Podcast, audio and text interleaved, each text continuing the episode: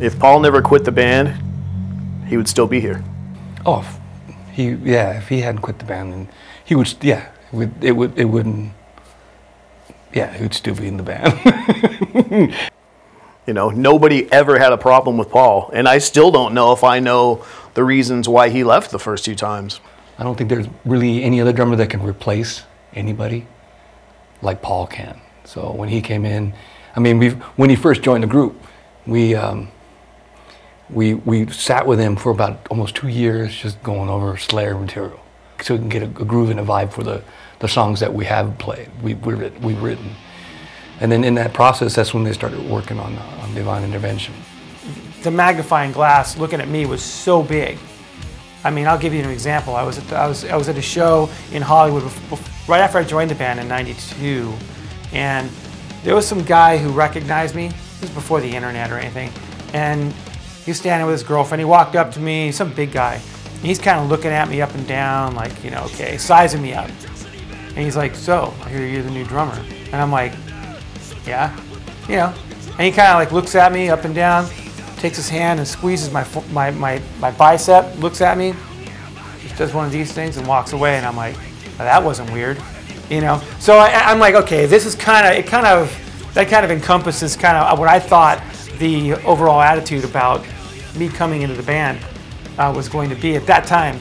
So Divine for me, if I had to compare it to any other record, it'd be probably almost impossible because I had everything to prove then.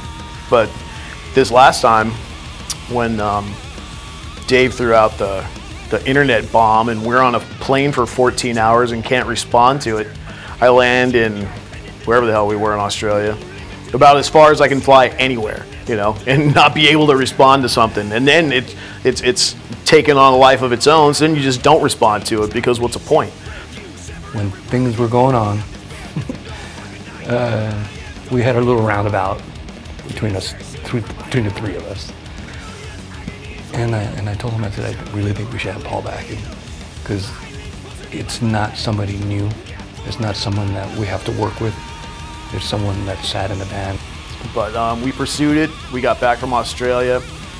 Uh, I did demos with Jon Dette. I did ge- uh, demos with Paul. The same two songs under the same circumstances. They each had like 24 to 36 hours to learn them and just see where it went. And Tom and Tom and Jeff both decided Paul, and in hindsight, that was the right choice. Oh, it took three seconds. You know, when they asked me if I was interested again, I, absolutely. I'm glad he's back though, because that it makes life easy for everybody. You know, as opposed to having to try to work with someone that we've never worked with. He's a familiar face. Everybody knows Paul, and Paul was a member. You know, stylistically, things have changed for me. Um, the priorities in which I was trying to achieve certain things, but uh, one thing remains the same: it's got to be Slayer. Pulsing in my veins.